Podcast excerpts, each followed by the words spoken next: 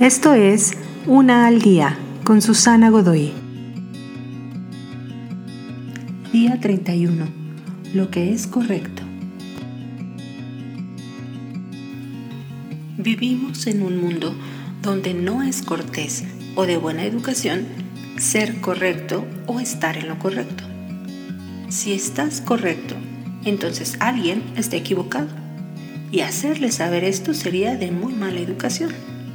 Aunque debemos caminar en humildad y respetar a todos los demás cuando tenemos un desacuerdo, esto no significa que no debe existir lo correcto y lo incorrecto. Muchas de las personas están de acuerdo en que un asesinato es incorrecto. ¿Tú qué opinas del robo? O más aún, el abuso de menores. Nada de eso está bien.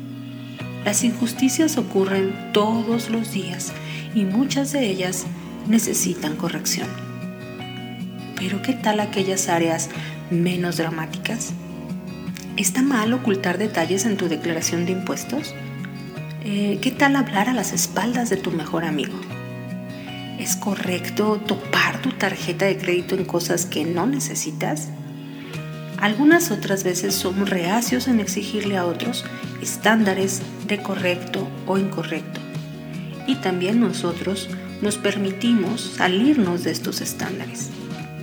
Sin sabiduría vivirás una vida sin sentido y la sabiduría requiere la persecución de aquello que sí es correcto. Te invito a seguirme en mis redes sociales Facebook, Instagram y YouTube. Busca las descripciones aquí abajo. También, si gustas apoyar este trabajo, encuentra el botón de donación vía PayPal que se encuentra en la descripción de este audio. Te espero.